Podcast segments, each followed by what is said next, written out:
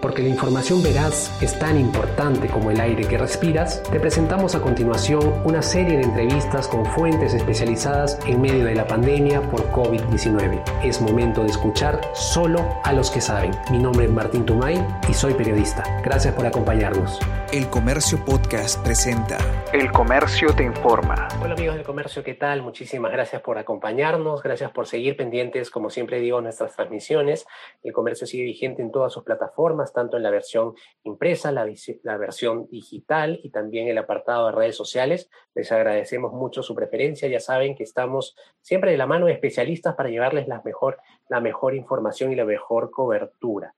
Hoy día vamos a hablar de un tema quizás delicado, un tema importante a la vez, eh, que, hay que es necesario tenerlo en cuenta. Se trata del tema de la depresión. Para eso nos acompaña eh, el doctor Juan Antonio Galvez Bucolini. Él es médico psiquiatra. ¿Cómo se encuentra, doctor? Muy bien, gracias. Gracias por la invitación.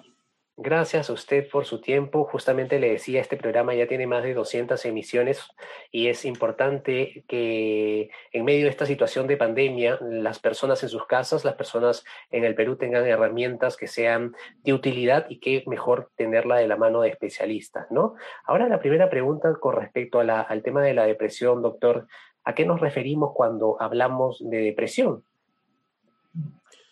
Bueno, la depresión es un síndrome caracterizado por dos síntomas cardinales, un estado persistente de, tristeza y falta de interés en las actividades que normalmente disfrutábamos hacer. Eh, y estos dos síntomas deben durar al menos por dos semanas. Y los síntomas asociados son problemas para dormir, o duerme poco, o duerme excesivamente, fatiga en parte de los días, cambios eh, en el apetito, come muy poco, que es lo más común, o come mucho. Eh, además, problemas para concentrarse o tomar decisiones, eh, baja autoestima, ¿no? sentimientos de falta de valor o sentimientos excesivos de culpa. En muchos casos también sentimientos de falta de esperanza, sentimientos que nada se va a mejorar, que todo se va a poner peor. Y en los casos más severos, pensamientos que no vale la pena vivir o ideas suicidas. ¿no? Lo importante en la evaluación de la depresión para las personas es que, claro, mucha gente dice que uno puede estar triste y la tristeza es normal cuando pasan algunos eventos de la vida, eso es cierto, ¿no? Pero cuando hablamos de depresión, hablamos de tristeza que no te deja funcionar adecuadamente en tu vida diaria sea en tu trabajo, sea con tu familia, sea en la relación con tus amigos, ¿no? Hay un deterioro funcional asociado a estos sentimientos de tristeza, ¿no? Y eso es importante que la gente lo sepa y tenerlo en cuenta en la evaluación. Justamente yo resalto esta parte que nos está indicando que al menos debemos tener este, estos síntomas que usted indica al menos dos semanas, ¿no? Es normal, quizás, como escuchaba a unos especialistas, que uno se pueda sentir triste o deprimido uno o dos días, pero ya llegar a dos semanas es un signo ya quizás de, alarma y después usted nos va a detallar qué otros signos de alarma puede haber, ¿no? Eh, y la segunda pregunta es con respecto a su consideración, a su consulta. Eh, ¿Ha aumentado los, los, los requerimientos de los pacientes de consultas hacia su especialidad eh, en medio de, de, la pandemia? ¿Si existe algún aumento de la depresión en medio de la pandemia, doctor? ¿Considera usted eso? Sí, definitivamente ha habido un aumento, ¿no? Eh, recientemente el JAMA, que es la revista de la Asociación Americana de Medicina, publicó la semana pasada un estudio donde se encontraba que la prevalencia de la depresión había aumentado tres veces con respecto a antes de la pandemia, ¿no? Eh, siendo la situación socioeconómica de las personas uno de los principales factores de riesgo, ¿no? Este, los pobres van a tener siempre un mayor impacto en, el riesgo de la depresión. Una situación similar se ha observado en otro estudio publicado también recientemente en niños de cuarto al octavo grado en China, donde tanto los problemas de depresión como las ideas suicidas y de autolesiones han, han aumentado. Ok, entonces ha aumentado, según lo que nos indica reportes de estudios realizados, tres veces con respecto a lo que había antes de la pandemia y tener en cuenta este tema de el tema de la depresión en niños, ¿no? Y justamente la segunda la segunda pregunta, doctor, es el tema de la depresión, este trastorno emocional, de alguna manera es distinto de acuerdo a las edades? ¿Un niño, un joven, un adolescente, un adulto, un adulto mayor? Hay algunas diferencias con los niños, ¿no? Los niños muchas veces pueden presentar, en vez de síntomas de tristeza, irritabilidad, ¿cierto? Entonces, como tienen más problemas para procesar y elaborar, en muchos casos la irritabilidad es un signo de depresión en los niños, ¿no? Ok. Entonces, no solamente estamos hablando de tristeza, ¿no? La, la depresión también se puede tomar en cuenta respecto a la irritabilidad y qué otros signos podríamos encontrar que nos hagan pensar en una depresión. Eh, como, mencionaba, mencionaba anteriormente, la, la, tristeza no viene sola, ¿no? Viene acompañada con la, con la eh, falta de capacidad de disfrutar las cosas que normalmente hacemos, ¿no? Es decir, me gustaba salir a jugar fulbito con mis amigos los viernes, me gustaba leer un libro, me gustaba jugar un juego de mesa con mi familia o hacía videollamadas con mis amigos y, ya, y ya no lo disfruto, ¿no? No, no, me, no me da placer, no me genera interés hacerlo, ¿no? Entonces, esas dos cosas son las principales y esto viene asociado con cambios en el patrón del sueño, cambios en el patrón del apetito, sentir fatiga la mayor parte del tiempo, eh, sentir desesperanza, ¿no? En muchos casos, ¿no? Que, que es una de las vías por las cuales vienen luego los pensamientos de, de muerte o las ideas suicidas.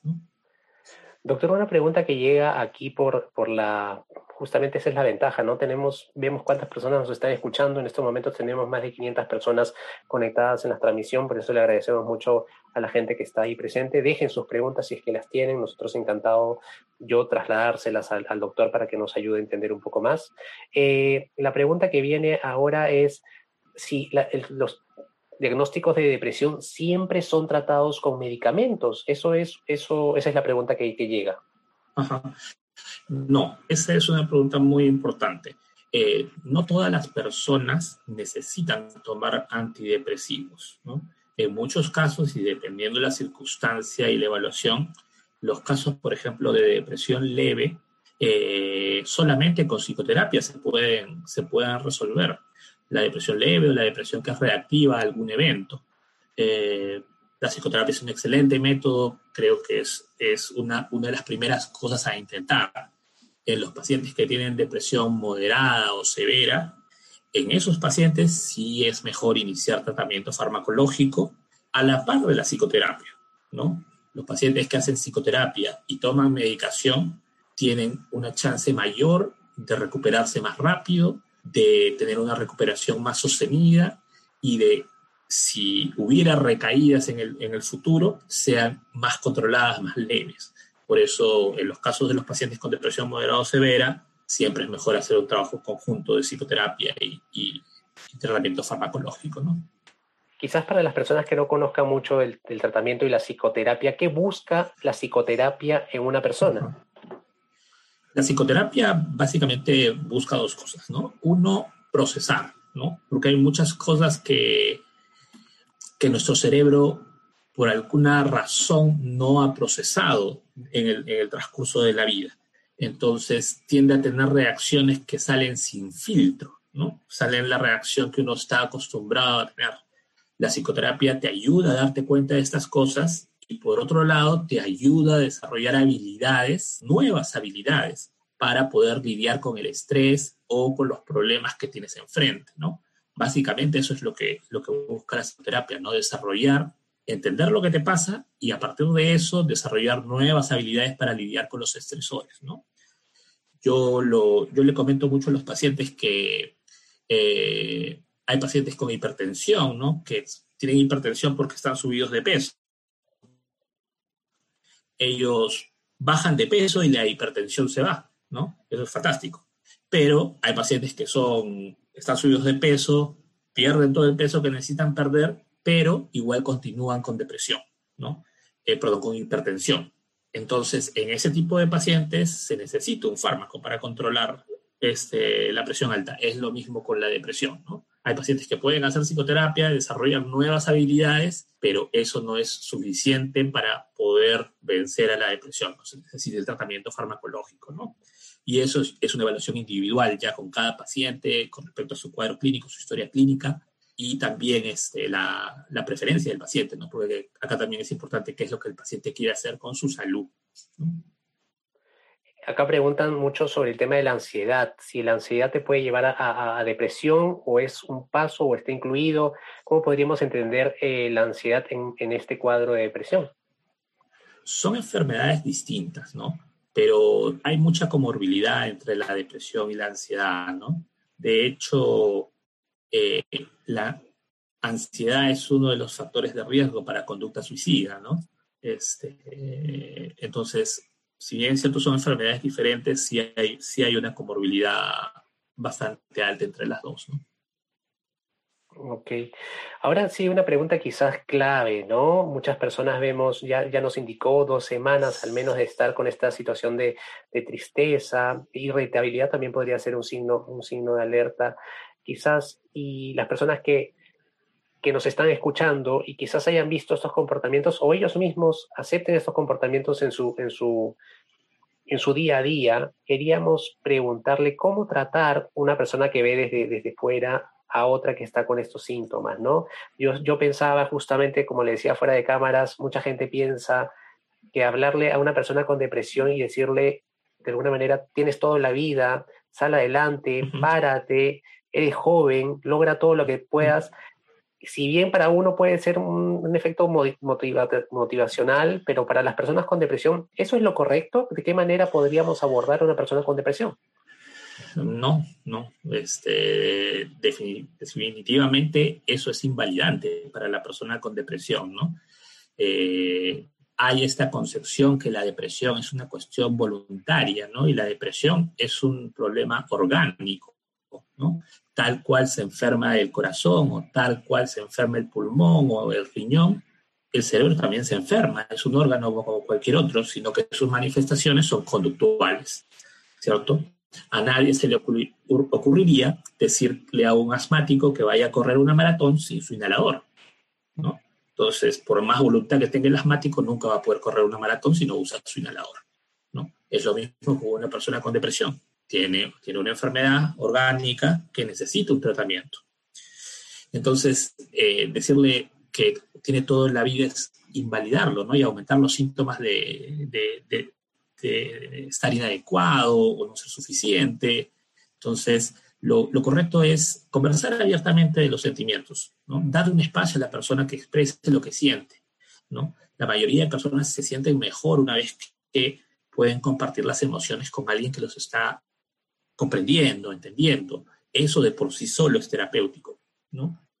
Lo segundo es eh, dirigirlos y ayudarlos a conseguir ayuda, ¿sí? Si partimos que esto es un problema orgánico, un problema médico, necesita una atención médica, sea psicológica o psiquiátrica, de acuerdo al nivel de la enfermedad. Eh, luego sí es estimularlo a continuar realizando las actividades que normalmente le hacían sentir bien siempre y sea posible. Hay pacientes, como digo, debido a la severidad de la depresión, que no lo pueden hacer. No es, que no haya voluntad, simplemente es un síntoma de la depresión que les da incapacidad para hacer esas cosas. Intentar no aislarse, seguir en comunicación con su familia o amigos, el ejercicio es una gran actividad, por sí mismo también es un tratamiento para la depresión. Eh, tratar de mantener patrones regulares de sueño, alimentarse adecuadamente, ¿no? verificar que el paciente con depresión pueda, pueda tener esto, eh, evitar el alcohol, de, el, uso de alcohol o drogas, eh, y definitivamente si uno observa pensamientos suicidas o el, o paciente le reporta pensamientos suicidas, el familiar, llevarlo a una atención clínica, ¿no? De, de, emergencia, ¿no? Rápidamente, ¿no? No, no esperar.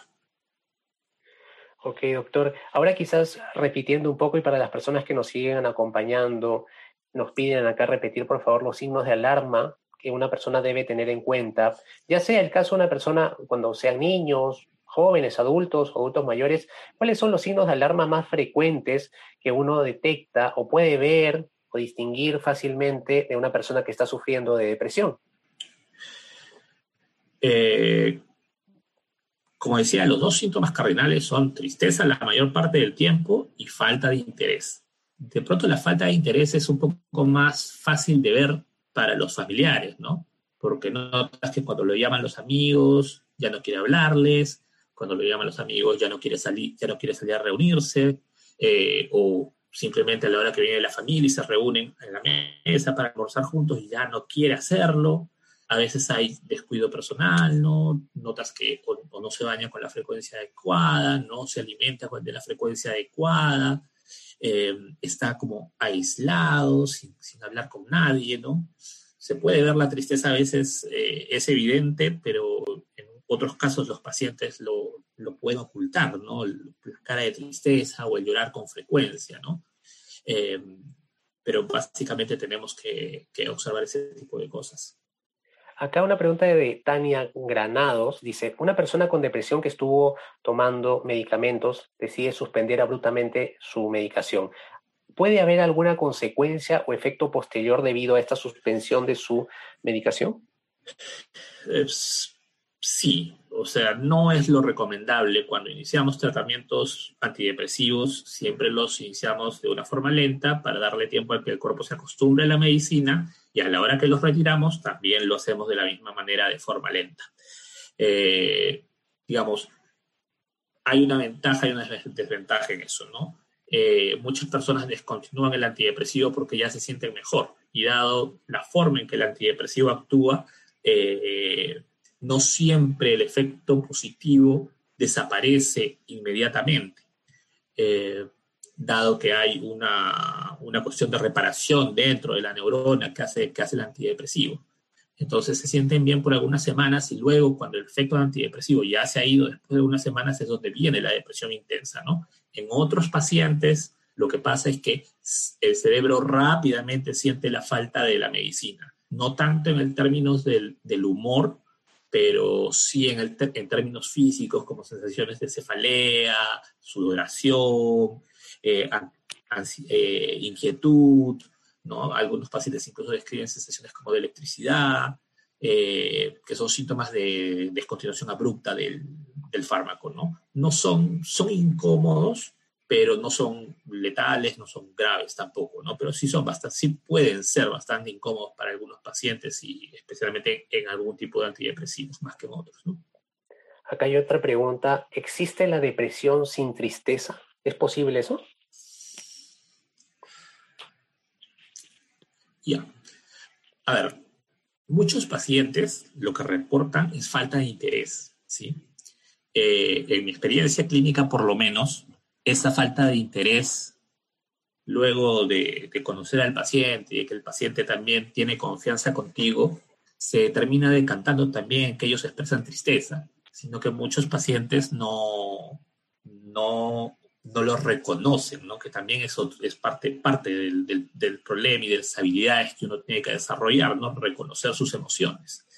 Entonces, desde ese sentido, sí, claro, puede haber pacientes que te dicen, no, yo no estoy triste, pero no me interesa nada, ¿no?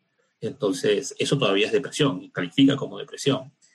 Pero en mi experiencia, finalmente siempre hay un sentimiento de tristeza atrás, ¿no? Doctora, quizás una pregunta compleja. ¿Se cura la depresión o no? Sí, sí, sí se cura la depresión. Este, digamos, más de la mitad de los pacientes luego de un episodio no vuelve a tener este, un segundo episodio, ¿no? Hay pacientes que sí desarrollan múltiples episodios luego de eso, eh, pero sí hay pacientes que, de acuerdo a las circunstancias, se recuperan completamente, ¿no? Que son la mayoría, ¿no? Sea que se recuperen completamente porque y ya no necesitan tratamiento, o sea que se recuperen completamente y necesiten continuar con una medicación. La mayor parte puede recuperarse. Ok. Y bueno, siguiendo las preguntas de, la gente, está muy interesada. Acá no, nos hacen muchas consultas de, medicinas. De ese, de ese, tipo de cosas no podemos tocar porque es necesario que ustedes sean evaluados directamente por su médico para evitar la, la, automedicación. Lo siento por esas preguntas que no vamos a abordar. Eh, nos piden, por favor, que repitamos las causas y si dentro de esas causas hay también un factor genético o no. Sí, sí, definitivamente el factor genético tiene un, un valor dentro de lo que del de los factores de riesgo de, depresión. Ahora, no, no es absolutamente directo, ¿no? es que porque mi papá o mi mamá tuvo depresión, yo de todas formas voy a tener depresión, pero sí es un factor de riesgo la historia familiar de depresión. ¿no? Eh, los, los, los, otros factores de riesgo es por, por sexo, por ejemplo, las mujeres tienen eh, con más frecuencia de depresión que los hombres, más o menos en una tasa de 2 a 1. Eh, los grupos de riesgo son los adultos jóvenes entre 18 y 25 y los adultos mayores. un grupo de bastante riesgo también que usualmente no siempre es evaluado de la forma este, correcta o, a tiempo son el grupo de pacientes con enfermedades crónicas, ¿no? Pacientes con dolores crónicos, con problemas cardiovasculares, pacientes con diabetes, o problemas renales crónicos, enfermedades pulmonares crónicas como tuberculosis, eh, bueno, la tuberculosis infecciosa, pero enfisema, otro tipo de enfermedades pulmonares crónicas, también causan depresión, ¿no? Es un grupo muy importante y en muchos casos desatendido, ¿no? Eh, porque no se le hace un tamizaje de depresión a tiempo, ¿no? El otro grupo en riesgo también son las personas que consumen alcohol o drogas, ¿no? Ok, ok, doctor. Justamente estaba, estaba viendo, eh, leyendo antes de esta entrevista que, que usted, eh, que se toma mucho el tema de los pensamientos suicidas, pero ¿qué otras complicaciones podrían haber? ¿Hacia dónde nos podría llevar la, la depresión que no se trata a tiempo, no? Eh, fundamentalmente la depresión lo que te quita es calidad de vida, ¿no? a, pesar de que el, el problema de salud mental más frecuente en los pacientes que se suicidan es depresión. Eh, la mayor parte de pacientes con depresión no tiene conducta suicida, o sea, no, no, la mayoría no se suicida, pero lo que sí afecta significativamente es su calidad de vida, ¿no? Afecta sus relaciones interpersonales, las relaciones con su trabajo, la capacidad de trabajar, ¿no? Hay mucho mayor, mayor ausentismo eh, escolar y laboral en pacientes con depresión. ¿no? La capacidad para poder estudiar, para llevar una carrera universitaria exitosa, ¿no? Por otro lado, también la depresión en sí misma predispone a otros problemas médicos, ¿no? Como problemas cardiovasculares o diabetes o demencia, ¿no? Entonces, sí, sí hay una, una afectación muy, muy clara en, en no tratar la depresión a tiempo, ¿no? Una cosa que es eh, bastante triste en, esta, en, ese, en esa situación es que más del 50% de los pacientes convive con la depresión 10 años, más de 10 años, sin tratamiento. Y solo el menos del 20% recibe tratamiento dentro del primer año. Esto, esto es este, cifras del Estudio Mundial de Salud Mental de Perú de la, datos peruanos. ¿no? Ok, acá Pamela Ramos pregunta, ¿la depresión provoca pérdida de memoria? Eh, sí, hay un síndrome que se llamaba pseudodemencia, ¿no? Eh, que son problemas cognitivos asociados a la depresión, pero son transitorios, ¿no? Son problemas que vienen con los problemas de concentración que la misma, que la misma depresión tiene cuando la depresión mejora, eh, esos problemas se van, ¿no? Esto es especialmente relevante en los pacientes adultos mayores, ¿no? Que muchas veces llegan a la consulta por, por problemas de memoria y algunos piensan que es por demencia y no es demencia, no es depresión. Doctor, y una, una, pregunta quizás clave de esta conversación, clave también por este espacio que se llama El Comercio Te Informa, que es básicamente dar soluciones, buscar soluciones de la mano de especialistas, cómo prevenimos la depresión, cómo evitamos caer en este trastorno emocional. Ya. A ver, ahí hay, hay varias cosas, ¿no? Yo creo que el, creo que lo primero pasa por información. Es una cosa que es muy, muy difícil de, eh, con la que tenemos que lidiar todavía en, en, el ámbito de la salud mental, es el estigma, ¿no? Eh, hay, hay mucho estigma alrededor de la, de la salud mental. Eh, y por lo mismo hay desconocimiento, no hay información para las personas y por eso hay retraso en el inicio del tratamiento, porque las personas tienen un montón de cosas, un montón de síntomas, se sienten tristes, pero no saben que es una enfermedad lo que tienen. Entonces, como no distinguen enfermedad, no la tratan, ¿cierto? Entonces, yo creo que lo primero es trabajar ahí, informar a las personas cuáles son los síntomas, informarles que hay tratamiento, informarles que no es normal estar triste la mayor parte del día por más de dos semanas, ¿no? A veces por meses, a veces por años. Eso no es normal. Entonces, creo que parte, parte de la solución empieza por ahí. Las otras cosas son un estilo de vida saludable, ¿no? Eh, dormir bien, comer bien, eh, hacer ejercicio, esas cosas en sí mismas son tratamientos para la depresión, ¿no? Si tú te cuidas, tu cuerpo y tú te cuidas a, uno se cuida uno mismo, también siente que el mundo es más agradable, ¿no? El mundo también te está cuidando, pero si tú no te cuidas, no tienes autocuidado, después que el mundo es también agresivo contigo, ¿no? Eh, comunicación, la comunicación es muy importante. Eh, evitar situaciones de, violencia intrafamiliar, ¿no? que es también otro factor de riesgo para el desarrollo de depresión y conductas suicidas, no consumir alcohol o drogas. Eh, creo que esas son, son, son las medidas más, más frecuentes que podrían ayudarnos a tener una vida más saludable. ¿no? En general son, son recomendaciones para tener una vida saludable ¿no? y, y así también favorecer la depresión. ¿no? Justamente resalto el, primer punto que usted dice, ¿no? Buscar información y acabar con este estigma de que cuando uno busca ayuda psicológica o psiquiátrica no es porque estamos locos, sino es porque hay que tenerlo en cuenta y es importantísimo y destacarlo también en ese nivel de, importancia, ¿no? Eh, doctor, finalmente, una pregunta, otra vez, una pregunta compleja. Justo que quería, quería agregar a eso el, el, hecho de eh, observar el cerebro como un órgano más de tu cuerpo. ¿no? El cerebro es un órgano más de tu cuerpo, igual que tu corazón, tu riñón o tus pulmones. ¿no? Y también tiene derecho a enfermarse. ¿no? Así que tenemos que entender esto no como una cosa de voluntad, sino como una, una situación de una enfermedad orgánica que tiene una explicación biológica y que necesita un tratamiento que está probado y demostrado que es efectivo y que ayuda, sea psicoterapia o sea o sea, tratamiento farmacológico con antidepresivos. Genial, genial. Destacamos eso también, doctor.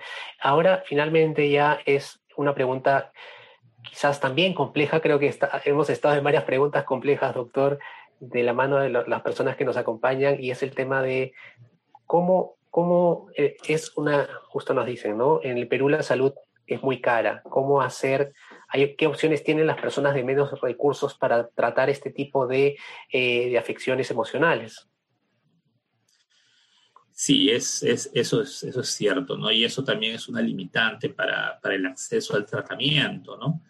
Eh, el, el, Ministerio de Salud había estado trabajando muy fuerte en los centros comunitarios para la atención de, de personas en la comunidad y de, y de bajos recursos, ¿no? Creo que esa es una herramienta muy útil y va, y va a permitir acercar más a la población este, la ayuda en salud mental, ¿no? Eh, pero definitivamente eso también depende mucho de que el gobierno destine mucho más recursos a salud mental, ¿no? Y hasta hace unos años el presupuesto de salud mental creo que era el 2 o 3% del Ministerio de Salud, del presupuesto del Ministerio de Salud, ¿no? Entonces, este, eso es francamente insuficiente para poder lidiar con la cantidad de personas que necesitan y van a necesitar tratamiento después de la pandemia de COVID, ¿no? Entonces, esto, desde mi impresión, debería comenzar desde el colegio, ¿no? El colegio debería tener y trabajar este, intensamente tanto en información como en detección temprana de casos, ¿no? Porque ahí es donde, donde largo plazo va a ser más efectivo la introducción de un tratamiento. Pero sí necesitamos más recursos, ¿no? Con lo que, con lo que tenemos es insuficiente, ¿no? Doctor, y justamente ya una pregunta para terminar es, ¿considera usted que la pandemia nos va a dejar una gran huella de depresión a nivel sociedad? Sí, sí, definitivamente, ¿no? Digamos, por lo menos de los estudios hechos afuera, eso es lo que muestran, ¿no? Este, una, un, tres veces más depresión, lo mismo pasa con ideación suicida, eh, con problemas de ansiedad. Entonces, vamos a tener un problema, un problema serio eh, en, esta, en, esta, en esta área. ¿no? Lo, que, lo que esperamos es que esta vez el, el ministerio ¿no? y el gobierno en general esté, tome las medidas, porque ha tenido el tiempo y la información para prever que va a haber una pandemia de salud mental también, ¿no?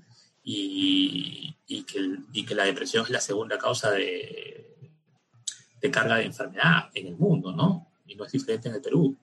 Así que tenemos la advertencia, tenemos la información, debemos estar preparados para, para ayudar especialmente a los que menos tienen, porque eh, los estudios dicen que eso también es el factor de riesgo principal, ¿no? las limitaciones económicas que ha puesto mucho estrés en la población. Ok, doctor. Ahora, como siempre hago con todos mis invitados, le, doy el pase. Si quiere usted agregar algo o subrayar algo de todo lo que hemos conversado, por favor, adelante. Eh, sí, básicamente un poco lo que hablamos al principio, ¿no? Eh, entender, este, saber cuáles son los síntomas, eh, saber cuáles son los factores de riesgo, saber que hay un tratamiento y, saber que también la depresión es una enfermedad como cualquier otra. Tenemos medios para ayudarlos, tenemos medios para ayudar a todos los pacientes que sufren de esta enfermedad. Y el tratamiento va a ayudar a mejorar la calidad de vida de todas las personas que, que puedan acceder a él. Y eso es lo que queremos, ¿no? Que las personas tengan una vida que valga la pena ser vivida y eso se consigue a través del tratamiento para las personas con depresión. No esperar, no, no esperar 10 años para buscar ayuda. ¿no? Eh, la ayuda es, está presente y está disponible. Genial, doctor. Estuvo con nosotros Juan Antonio Galvez Bucolini, médico psiquiatra de la Clínica Angloamericana. Le agradecemos muchísimo su tiempo, doctor, y todo lo que nos ha ayudado a entender. Eh, un agradecimiento especial a todas las personas que nos han acompañado, más de 500 personas en, en, la charla. Un agradecimiento también muy especial a Julio Melgarejo por haber hecho posible el nivel técnico de la transmisión. Y eh, conmigo será hasta dentro de unos minutos. Vamos a seguir con las conversaciones hoy día tenemos justo al jefe de la OMPE y tenemos también eh, un experto en astronomía para hablar sobre el caso de el, el, la noticia que hemos tenido en la mañana de, de, de, este hallazgo en Venus. Conmigo será hasta dentro de un, un, minuto. Mi nombre es Martín Tumay, soy el periodista responsable de la edición web de Ciencia y Tecnología y nos vemos en unos minutos. Gracias. Gracias, doctor, nuevamente. Gracias. Cuídense mucho y cuídense también. mucho también en sus casas. Eh, si pueden, por favor, eh, no salgan de casa, cuídense. listo. Chao, chao. Muchas gracias por habernos escuchado y ya saben, la buena información es poder. Esto fue El Comercio Podcast.